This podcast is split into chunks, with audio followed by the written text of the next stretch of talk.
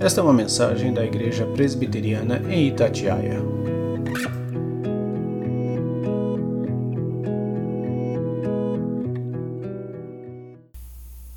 Hebreus capítulo 9, versículos 27 e 28.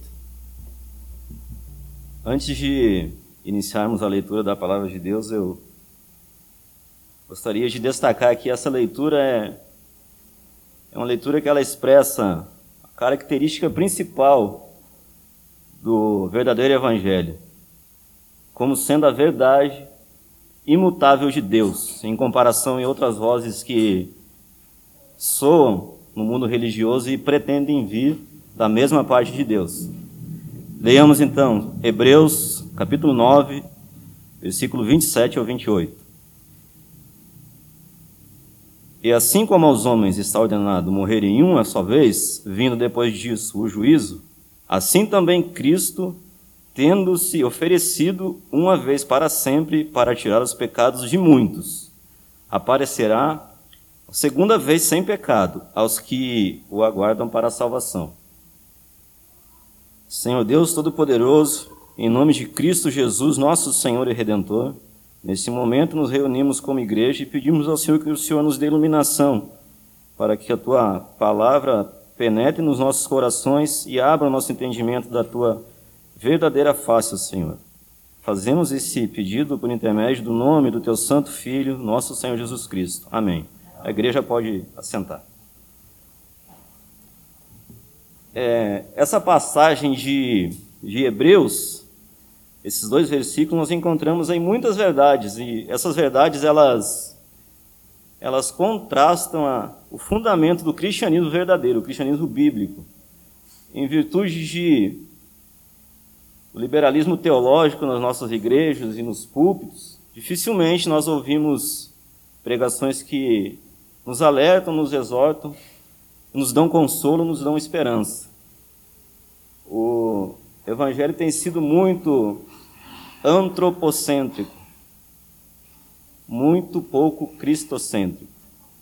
Lembremos-nos, irmãos, que o Evangelho ele é uma pessoa, é a pessoa de Cristo. Ele é o principal foco do Evangelho. O homem não é o foco. O homem nunca será o foco do Evangelho.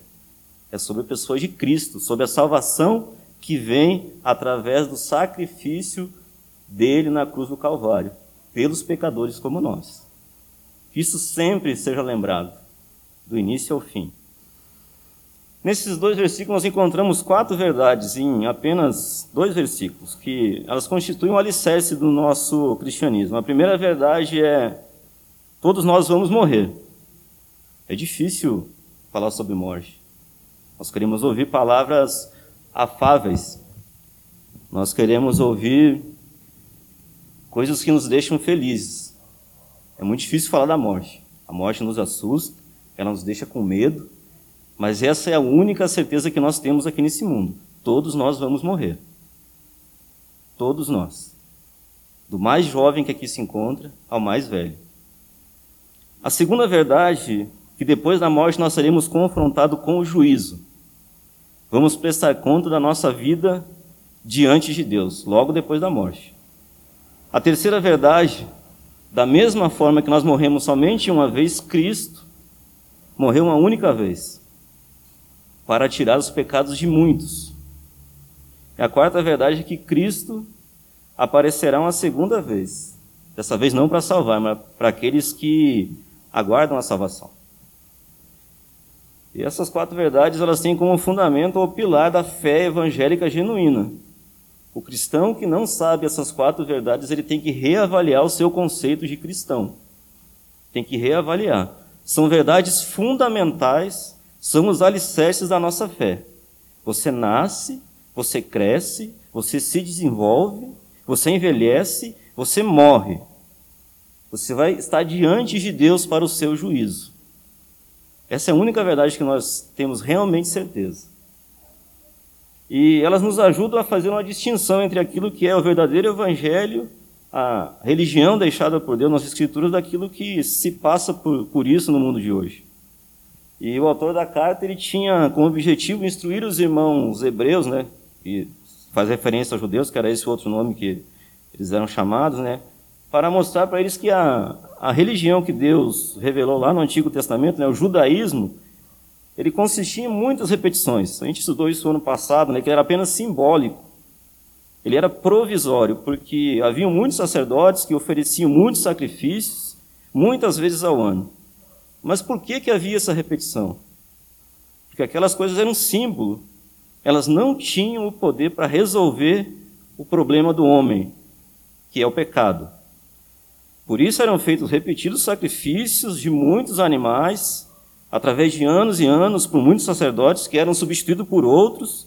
E aqui o autor nos diz: era um símbolo, era uma figura da realidade que dizia: você vai morrer somente uma vez, depois disso vem o juízo. Cristo se sacrificou uma única vez para tirar os pecados, ele retornará uma segunda vez para aqueles que o aguardam. E pegando esse texto, existem basicamente duas maneiras da gente ver a realidade. A primeira visão de mundo é a visão pagã, a visão dos descrentes, né? que o mundo ele é controlado pelo acaso, né? pelo destino, pela sorte, pelo azar. E a história ela vai se repetindo, ela caminha como se fosse em círculos. E se nós pegarmos as religiões orientais né, e, a, e a sua visão de mundo, a sua cosmovisão, a gente vê exatamente isso que para eles a história ela se repete, né, e os fatos disso não têm consequência nenhuma, e que as pessoas não vivem somente uma vez. Você pode pegar todas as religiões, a maioria delas. E aqui, junto com essas religiões, vem teorias como a reencarnação, a transmigração da alma, né, que a alma se preserva e depois ela volta nesse mundo como a forma de outro ser humano, como se fosse uma árvore ou até mesmo um animal. E essa ideia da eternidade da alma e da sua perpetuidade dentro da história, ou seja, ela nunca tem um fim, a, a alma desse ser vivente, ela nunca tem um ponto final, é característico dessas religiões que nós vemos aí fora. E nós encontramos isso, inclusive, numa religião que se diz cristã, que é o Espiritismo. Ele prega exatamente isso. Que muitos né, consideram como se fosse uma religião cristã que uma pessoa não morre somente uma vez, ela morre muitas, né? Que depois ela reencarna, morre de novo, reencarna. E a segunda visão, a segunda visão de mundo, que é no ponto que nós, os cristãos, nos encaixamos, é que há um Deus e que tem um plano para a história. Que a história tem um começo, um meio e se caminha para o fim. Nós estamos inseridos dentro dessa história. Nós tivemos um começo, temos uma existência e ela aponta para uma realidade final. Querendo ou não, aponta para uma realidade final. Nessa perspectiva que o cristianismo bíblico ele se insere. E ele nos chama e ele nos alerta e diz que o tempo é agora. E que o momento é aqui. E que nós temos que usar essa vez de maneira correta, porque nós não teremos uma outra oportunidade. É nesse ponto que o cristianismo bíblico ele é muito diferente, totalmente diferente, porque ele nos ensina uma realidade. Ele diz que nós vamos morrer uma vez, é uma ordem de Deus. Depois da morte nós seremos julgados e que a redenção está num ato único de Cristo. E que ele retornará uma segunda vez, não para salvar, mas para aqueles que o aguardam.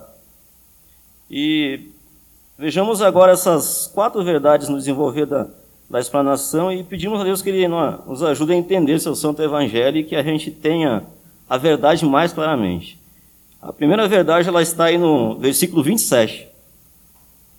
O início do versículo 27. Aos homens está ordenado morrer uma vez. Só uma vez. E quem ordenou isso? Deus. Deus ordenou isso. Deus ordenou que os homens morressem. Quando Deus criou o homem e o colocou a sua imagem e semelhança, colocou sob teste no jardim do Éden, Gênesis 2, 3, e o avisou: Você pode comer de todas as árvores do jardim, mas a árvore do conhecimento do bem e do mal você não vai comer. Porque o dia em que você comer, você vai morrer. E o homem desobedeceu a Deus, e como resultado, Deus disse: Tu és pó e ao pó tornarás. Gênesis 3, 19. A morte é o resultado da nossa desobediência a Deus. Nossos pais desobedeceram e a morte entrou. E também ela parte da nossa própria obediência. Foi Deus quem decretou Quem pensa diferente que a morte vem de um outro agente está enganado. Foi Deus que decretou. O homem desobedeceu o Santíssimo, o Senhor dos Senhores, o Todo-Poderoso. Certa vez eu ouvi uma, estava vendo uma, uma entrevista na internet e uma pergunta para um pastor inglês. A pessoa perguntou, pastor, por que, que Deus foi tão severo com o homem quando ele desobedeceu ele no jardim? Aí o pastor, é o, é o R6 ele pegou, pegou o microfone, suspirou e se dirigiu à pessoa. Eu acho que a sua pergunta é um pouco equivocada, ela devia ser feita de uma outra forma. O porquê que o homem, na sua insignificância, resolveu afrontar o Todo-Poderoso, o Criador de todas as coisas? O porquê que o homem resolveu fazer isso? É esse problema da disparidade entre homem e Deus. O homem ele pensa que Deus está no nível dele. Jamais. Deus ele não é um cara legal, ele não é o cara lá de cima, ele é o todo-poderoso, o criador de todas as coisas. Pela sua voz tudo existiu. Tudo, todas as coisas. A morte é, nossa é, é o resultado da nossa desobediência. Nós fazemos parte de uma raça que está debaixo da ordenação de Deus, a morte. Todos nós, como pecadores, filhos de pecadores, membros de uma raça pecadora, estamos debaixo do salário do pecado, que é a morte. Você vai morrer, eu vou morrer. Foi Deus, o Altíssimo, que determinou isso. A morte põe fim à nossa existência nesse estado em que vivemos, aqui nesse mundo. Foi Deus quem fez assim como castigo para a nossa desobediência. Então a morte ela vem da parte de Deus. Nós nascemos, crescemos, existimos, nos desenvolvemos, mas começamos a morrer desde o primeiro instante em que fomos concebidos. Essa é a realidade. Você nasceu, você já está caminhando para o fim. É o que nos aguarda no fim da linha. E não há exceção. Não há exceção. Mas um dia vamos enfrentar a morte, porque está determinado por Deus. O texto também nos ensina que a morte é experimentada apenas uma vez aqui nesse plano, aqui nesse estado. Não uma ou duas vezes. E isso significa que uma vez nós mortos, outra realidade nos espera. E que não é o retorno nesse mundo.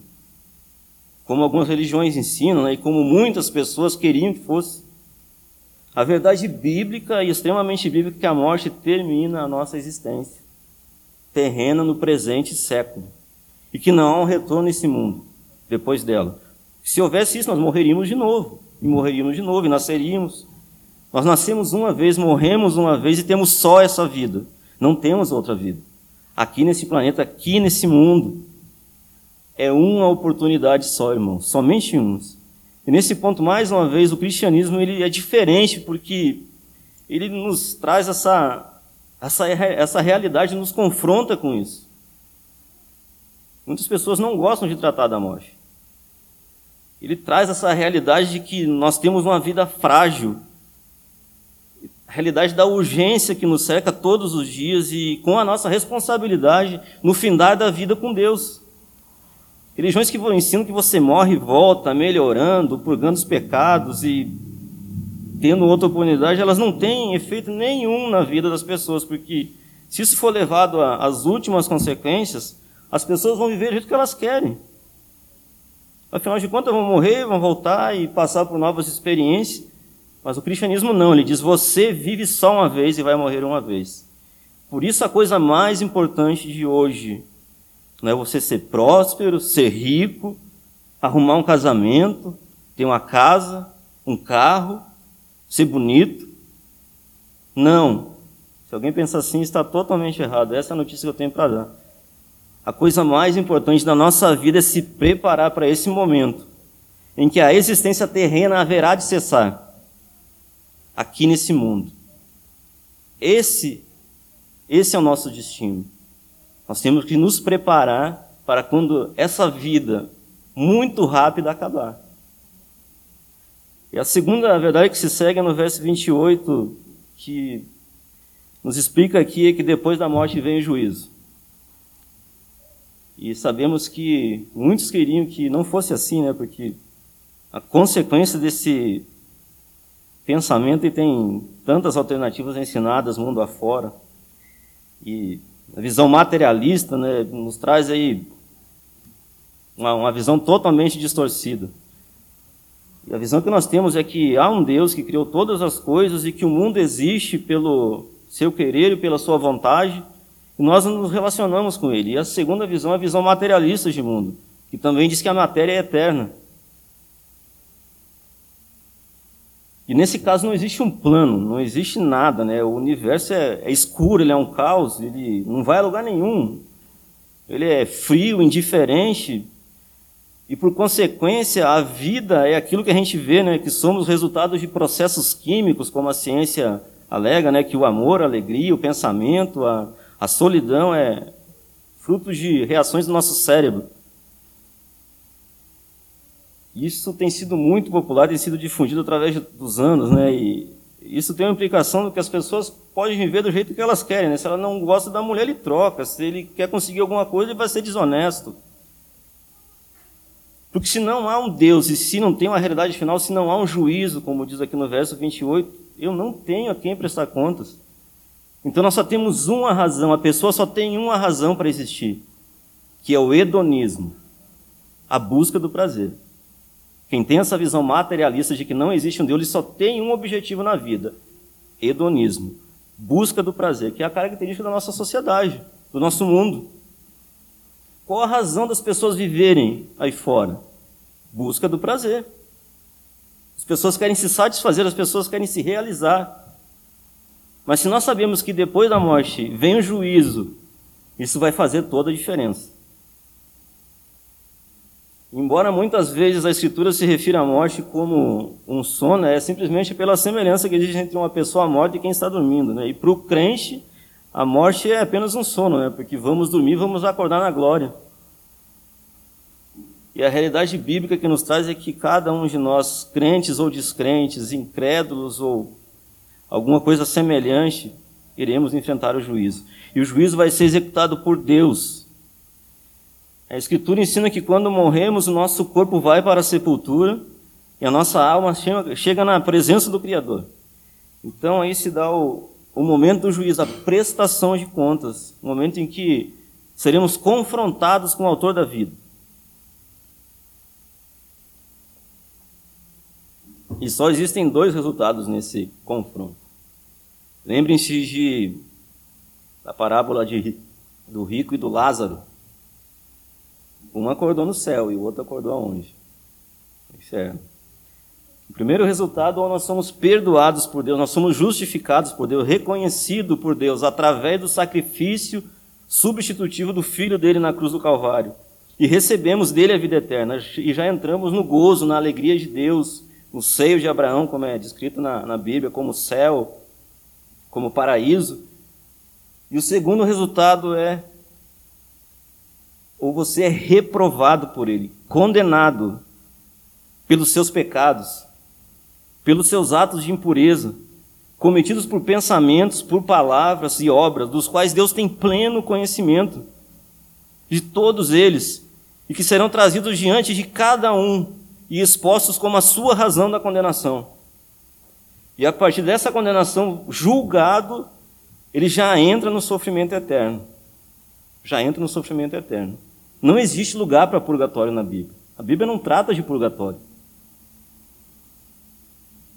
duas verdades: ou condenação eterna ou vida eterna. Não existe purgatório, não tem chance nenhuma depois da morte. Nenhuma. Acabou. Também a Bíblia não ensina que nós vamos morrer, vamos ficar vagando, a nossa alma vai ficar transitando para ver nossos familiares e poderemos de alguma forma depois de morte nos comunicar com eles. Depois da morte iremos dar de cara com o Criador com o Todo-Poderoso, diante de quem a nossa vida será exposta. E quem consegue escapar desse Deus? Ninguém. Ninguém.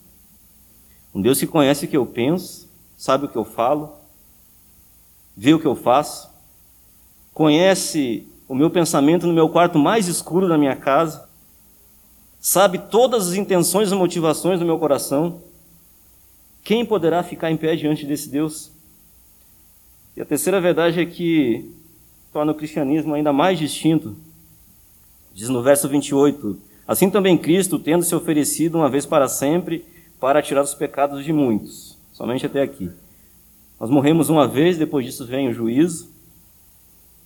Ninguém pode escapar do juízo de Deus, nem eu e nem vocês. Não há ninguém aqui, nunca houve e não haverá. Alguém que cumpra a lei de Deus perfeitamente, que cumpra a sua vontade, as suas determinações, de maneira tão absoluta e perfeita, que Deus o aceite como justo, não existe, nunca existiu. Todos nós quebramos a lei de Deus, todos nós, do início ao fim, todos os dez mandamentos, do primeiro ao último, por pensamentos, por palavras e por obras, durante a nossa vida toda, toda a vida. Não há um justo sequer, não há quem entenda, não há quem busque a Deus, pois todos pecaram e carecem da glória de Deus. Texto conhecido de Romanos 3, 16 a 11. Então, como enfrentaremos o juízo de Deus? Como enfrentaremos? E esse Deus, que é juiz, juiz de todos os homens, na sua infinita misericórdia enviou seu Filho amado. Como nós vemos no, no, no segmento do versículo 28. O qual se ofereceu uma vez para sempre para tirar os pecados de muitos. E aqui nós vemos mais uma, uma diferença. Nas demais religiões, o homem ele é o salvador de si mesmo. Podem pegar todas. Pega o cristianismo e compara com todas as outras religiões. Nas outras religiões é o homem que se salva. Religiões orientais, budismo, hinduísmo, islamismo, todas elas dizem a mesma coisa. As seitas cristãs também dizem isso. O homem é o salvador de si mesmo. Ou numa versão mais atualizada e mais branda, que o homem coopera para a sua salvação. Deus dá um passo e o homem dá outro. É a mesma coisa não atribui em nada todo o processo da salvação a Deus. O homem tem que estar sempre envolvido. É isso que essas religiões pregam. Infelizmente. Já afirmam que a, coisa, a salvação como se fosse de baixo para cima, né? que é o homem que tem que agradar a Deus. Que ele tem que se esforçar ao máximo para ser aceito e recebido por Deus. Ele cumprindo determinados ritos, determinados, determinados conceitos, determinadas ordens, práticas de vida, práticas religiosas, ele vai conseguir achar clemência diante de Deus. Mas o cristianismo bíblico, esse que nós estamos lendo aqui, ele é totalmente diferente. Totalmente diferente. Que ele já diz assim: ó, você pode tentar, mas você não vai conseguir. Porque você está ordenado a morrer, depois disso você vai ser julgado pelos seus pecados que você cometeu. Não há um justo sequer. E o cristianismo, como exposto aqui na Escritura, na Bíblia Sagrada, ela não nos passa nenhuma falsa impressão de, de quem nós somos, a respeito de nós mesmos, ela não passa. Deus não tem o menor interesse em nos agradar. Nenhum. Ele nos alerta. João Batista pregava: arrependei-vos. Jesus Cristo, em Mateus, a primeira coisa que Mateus se refere é que o ministério de Cristo se iniciou, a primeira coisa que ele falou: arrependei-vos pois o reino dos céus é chegado. E não saiu dizendo: Eu amo vocês, vocês são o máximo, vocês são bonzinhos. Arrependam-se, parem de pecar. Deus está irado, o reino dele está chegando e vocês serão condenados. Deus olha para nós, irmãos. Deus olha para nós e nos vê pecadores, da cabeça aos pés, cobertos de chagas, imundos, trapos de imundície. Nossas obras são isso na frente de Deus, trapos de imundície. Isso aí Isaías falou no seu capítulo 64, no seu verso 6. Trapos de imundície, é isso que Deus nos vê. E é por isso que o cristianismo é essa. O mover da salvação é totalmente diferente. Não é o homem subindo até Deus, mas é Deus vindo ao encontro do homem achando aquele homem que estava perdido nos seus delitos, nos seus pecados. E qual é o Deus que vem ao encontro de pecadores como nós? O irmão acabou, acabou de ler em, Miquéias 7,18: Quem, ó Deus, é semelhante a ti, que perdoa a iniquidade e te, e te esqueces da transgressão do restante da tua herança? O Senhor não retém a sua ira para sempre, porque tem prazer na misericórdia. Esse Deus ele veio, ele veio na pessoa de Cristo.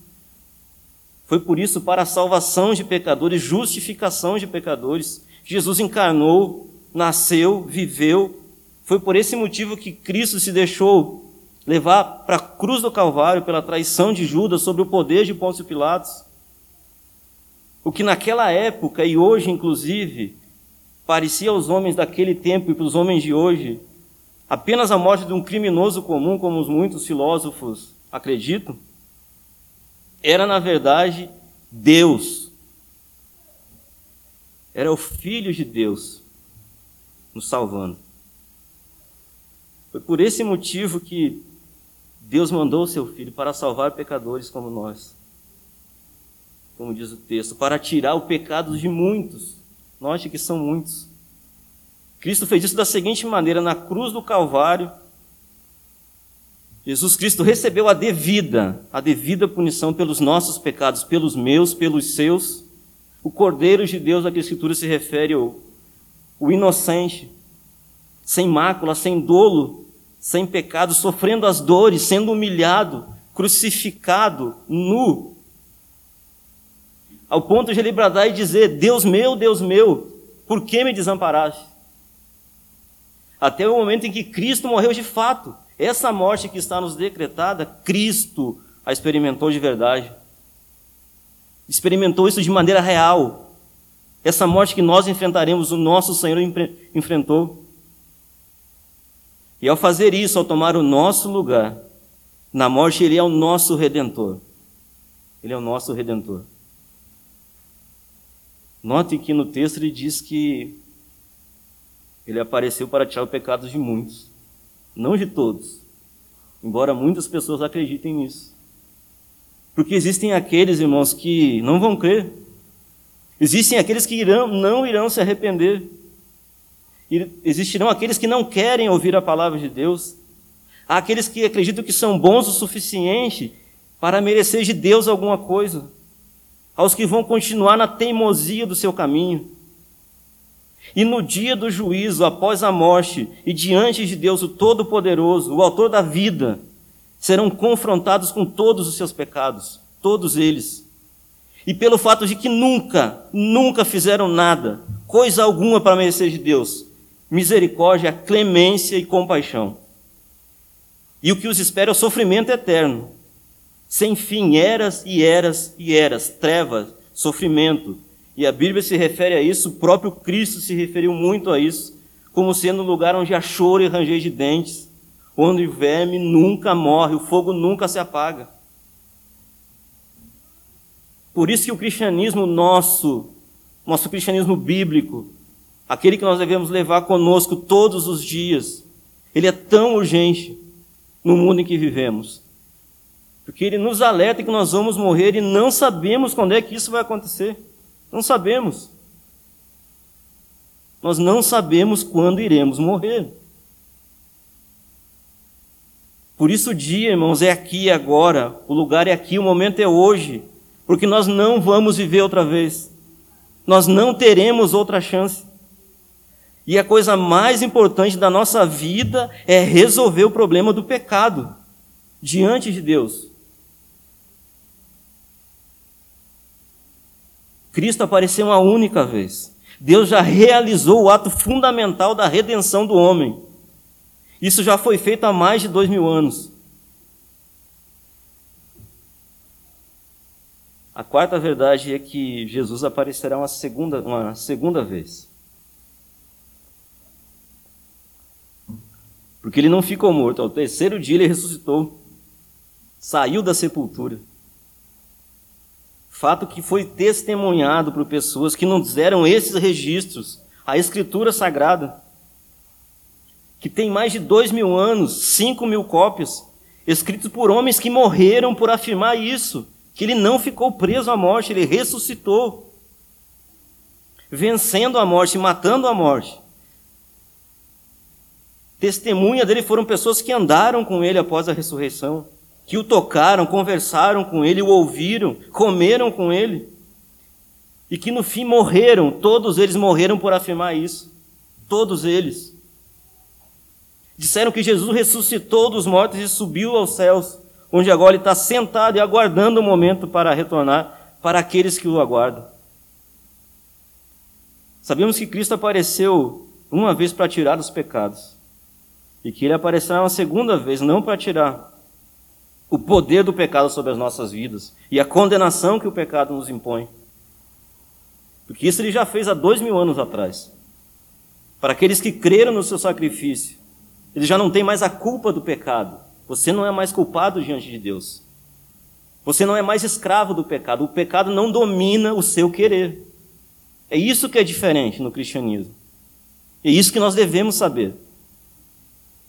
Devemos saber que ele aparecerá uma, uma segunda vez, não para tirar o poder do pecado, mas é para aqueles que os aguardam, aqueles que creram e que creem, para que a consumação final seja, seja feita.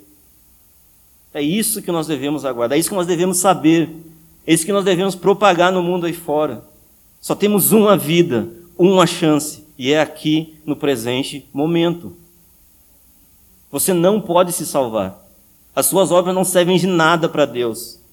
A única obra que salva o homem é a obra de Cristo na cruz. É a fé que aquela obra, aquele homem, o Deus Todo-Poderoso, estava na cruz do Calvário e foi morto por você que é pecador. Se temos uma visão diferente dessa, estamos totalmente errados. Isso daqui resume a vida do cristão aqueles que o Espírito Santo chamou eficazmente através da pregação da palavra, aquele que crê que em Jesus Cristo, no seu sacrifício salvador, é o seu redentor, que está arrependido genuinamente dos seus pecados, que sabe que é um pecador miserável, miserável, que nada tem em si que possa merecer o favor de Deus, mas que coloca a sua alma, o seu futuro nas mãos de Deus através da mediação do Filho dele, de Cristo. Se você se encontra nessas condições, você está aguardando a salvação, da qual você já tem plena certeza e espera apenas a consumação final. A Escritura nos diz que a salvação completa se dará na vinda do nosso Senhor pela segunda vez, como foi lido aqui também na liturgia. Nossos corpos serão transformados. Os mortos, os que morreram em Cristo, seus corpos ressuscitarão. Deus ele não tem mais aqueles que creram no sacrifício do filho dele como culpados pelo pecado. E de maneira que após a morte, cada um desses que não são mais culpados no dia do juízo não enfrentarão a condenação. Porque apareceremos limpos e santos diante de Deus, como perdoados pela fé no sacrifício do seu filho. Isso só é possível porque Cristo pagou a nossa culpa.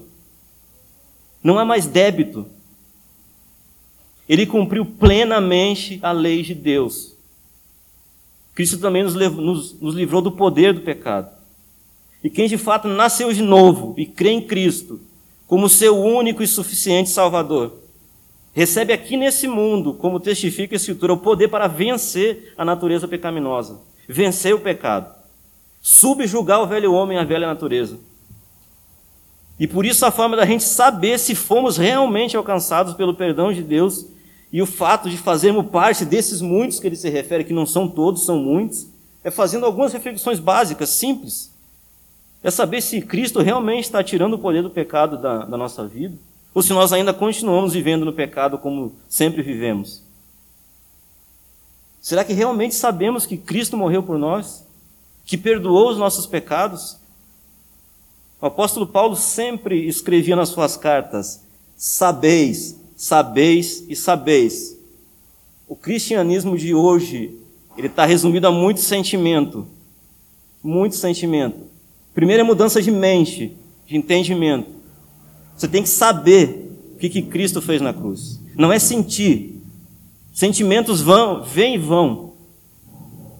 Sentimentos vêm e vão. Você tem que saber que Cristo morreu lá na cruz por você. Será que eu sei que ele realmente morreu por mim? Será que quando eu peco eu odeio o pecado e é quase como se fosse uma tragédia e que imediatamente após eu pecar eu peço que Deus me perdoe e me levante porque eu quero continuar, eu quero aprender a viver de uma maneira santa, separada, separada como Deus nos diz, conforme a vontade dele.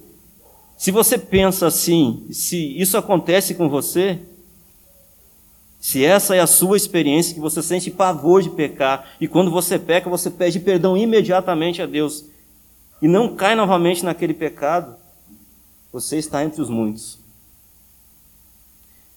Mas se ainda você ainda está frequentando uma igreja, por mais que ela seja evangélica, afirmando que é um cristão, mas a obra de Cristo não tem nenhum, nenhum efeito prático na sua vida, se ainda continua no mesmo, nos mesmos pecados, não houve, não houve um momento de entendimento da situação em que você se encontra diante de Deus, que você é inimigo de Deus. A ira de Deus está sobre você. Se ainda temos ódio no coração, se ainda possuímos ressentimentos, se não tratamos bem as pessoas, não socorremos os necessitados, continuamos sendo impuros, perversos, com a boca cheia de malícia e contenda. E quando pecamos, não sentimos absolutamente nada, nada, com o coração e o corpo tomados de iniquidade, coração cauterizado. Qual é a esperança dessa pessoa? Que frequenta uma igreja, mas não houve momento nenhum de mudança. Qual a evidência de que ela está realmente entre aqueles muitos? Pelos quais Cristo morreu e tirou o poder do pecado. Não há evidência nenhuma. Nenhuma. Essa é a notícia. Se não existe evidência na sua vida de que Cristo tirou o poder do pecado da sua vida, não há evidência nenhuma que você é um salvo. O que existe é muita gente, infelizmente, que pensa que é crente, que está salvo, mas continua com o coração totalmente tomado pelo pecado. Lembre-se, Cristo apareceu para tirar o poder do pecado e a culpa. E finalmente, quando ele vier em glória, ele vai tirar a presença. São três coisas que acontecem quando Cristo resgata o pecador. Primeira coisa, na cruz do Calvário, Cristo nos tirou a culpa. Não somos mais culpados pelos nossos pecados. Não apareceremos na frente de Deus como condenados. Segunda coisa, ele tira o poder do pecado. Você não é mais escravo. Você não serve mais ao pecado. E a terceira coisa vai acontecer quando ele retornar. Ele tirará a presença do pecado do nosso corpo físico. Receberemos um corpo glorioso semelhante ao dele. E aí então a salvação estará completa. E aí então a salvação estará completa. E nós esperamos nisso. Esperamos todos os dias, dia após dia, noite após noite, segundo após segundo. E se você não pensa, meu irmão, conforme a Escritura diz, eu aconselho que você avalie a sua vida. Do mesmo jeito que eu avaliei a minha vida enquanto eu tava, estava procurando uma palavra para trazer para a igreja. E diante dessas quatro verdades, eu trouxe algumas aplicações aqui já para a gente partir para o final. Eu quero perguntar o que, que nós pensamos sobre tudo isso que eu falei. Será que hoje à noite nós podemos dizer que cremos em Deus? Será que nós podemos dizer que nós somos pecadores, que nós vamos morrer uma vez? E o que eu vou encontrar depois da morte vai ser o juízo de Deus? Podemos dizer isso? Mas se, eu sei, mas se eu sei também que Cristo morreu por mim e que Ele apareceu para tirar os meus pecados, e eu vivo aguardando o seu retorno para a plena salvação, se você pode, meu irmão, afirmar isso, se você vive assim, se você o pecado não tem mais poder nenhum sobre a sua vida, eu bendigo a Deus pela sua vida e com alegria eu dou graças a Deus por, pela, pela misericórdia de Deus e pela sua graça em salvar pecadores como eu e como vocês. Mas se você está incerto hoje à noite, se você não tem certeza disso tudo que nos foi exposto, ou se você não tem a menor ideia do que eu estou falando aqui, mas se hoje Deus falou ao seu coração, e você sabe que você tem que resolver o problema do pecado na sua vida, eu peço que você creia no Filho de Deus e que se arrependa dos seus pecados e que busque Deus enquanto tiver tempo